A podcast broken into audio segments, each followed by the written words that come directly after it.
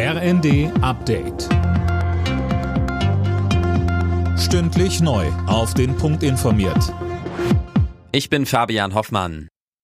Deutschland und Frankreich wollen in der EU Reformen voranbringen. Das haben Kanzler Scholz und Präsident Macron beim Festakt zum 60. Jahrestag des Élysée-Vertrags in Paris angekündigt. Den aktuellen Herausforderungen könne man nicht mit einem Rückzug begegnen, so Scholz. Wir sind dazu aufgerufen, den Fortschritt Europas möglich zu machen. Das betrifft natürlich gerade in diesen Zeiten, in denen wir heute leben, die Erweiterungsentscheidungen, die wir vorangetrieben haben, mit der Perspektive für die Staatlichen des westlichen Balkans, mit der Perspektive für Moldau und die Ukraine, mit der weiteren Perspektive für Georgien.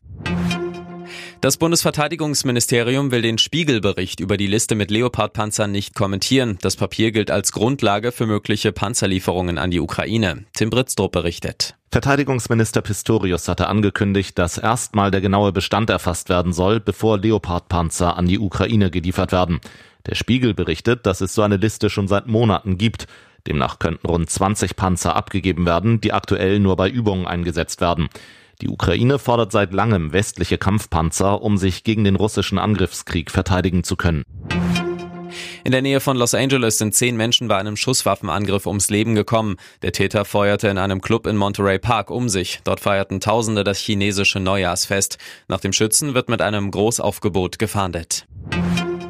Immer mehr Rentner in Deutschland sind auf Grundsicherung angewiesen. Im vergangenen September waren es laut Redaktionsnetzwerk Deutschland fast 650.000. Einzelheiten hat Eileen Schallhorn. Linken Fraktionschef Bartsch sagte, die Altersarmut jagt von Rekord zu Rekord. Millionen Rentnerinnen und Rentner würden unter der derzeitigen Preisexplosion leiden.